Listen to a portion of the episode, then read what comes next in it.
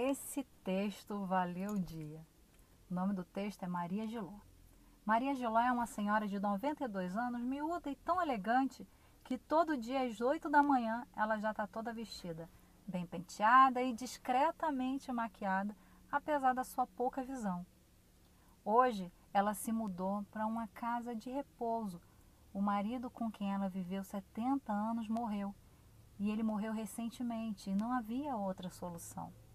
Depois de esperar pacientemente por duas horas na sala de visitas, ela ainda deu um lindo sorriso quando a atendente veio dizer que o seu quartinho estava pronto.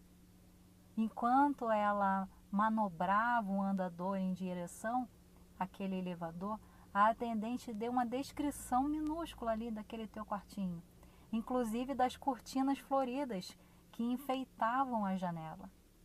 Aquela senhora interrompeu com o entusiasmo de uma garotinha que acabou de ganhar um filhotinho de cachorrinho de presente.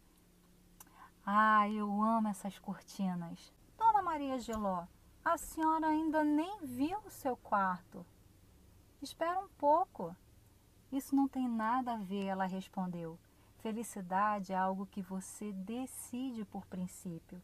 Se eu vou gostar ou não do meu quarto, não depende de como a mobília vai estar.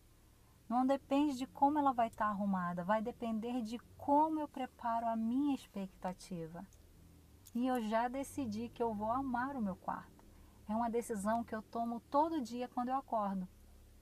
Sabe, eu posso passar o dia inteiro na cama, contando as dificuldades que eu tenho em certas partes do meu corpo que não funcionam bem. Ou então eu posso levantar da cama agradecendo pelas outras partes que ainda me obedecem. Simples assim?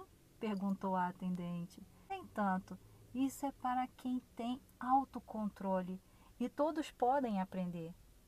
Exigiu de mim um certo treino pelos anos afora, mas é bom saber que ainda posso dirigir os meus pensamentos e posso também escolher em consequência os meus sentimentos. Calmamente, a senhora continuou.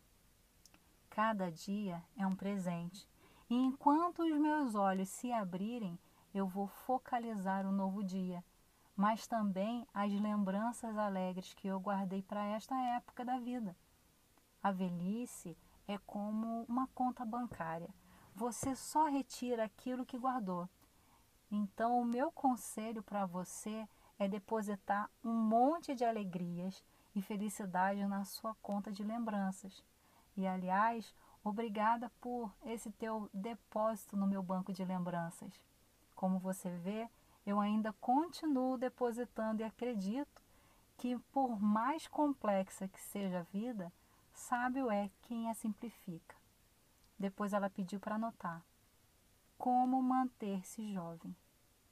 1. Um, Deixe fora os números que não são essenciais. Isto inclui a idade, o peso, a altura. Deixe que os médicos se preocupem com isso, não você. 2. Mantenha os amigos divertidos. Os depressivos, procura ajudar se você puder, mas se não puder, não há o que fazer. 3. Aprenda sempre. Aprenda mais sobre computadores, arte, jardinagem, o que quer que seja. Não deixe que o teu cérebro se torne preguiçoso.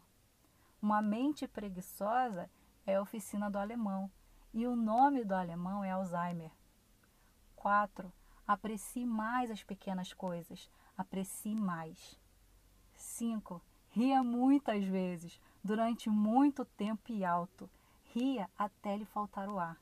E se tiver um amigo que o faça rir, passe muito, mas muito tempo com ele ou com ela. Sexto, quando as lágrimas aparecerem, aguente, sofra e ultrapasse. A única pessoa que fica conosco toda a nossa vida somos nós mesmos. Vive enquanto você estiver viva. 7. Rodeie-se de coisas que ama. A família, animais, plantas, hobbies, o que quer que seja. 8. Tome cuidado com a tua saúde. Se é boa, mantenha. Se é instável, melhore. Se não consegue melhorá-la, procure ajuda. 9. Não faça viagens de culpa. Faça uma viagem ao centro comercial até a um país diferente, mas não para onde haja culpa. 10. Diga às pessoas que as ama e que ama cada oportunidade de estar com elas.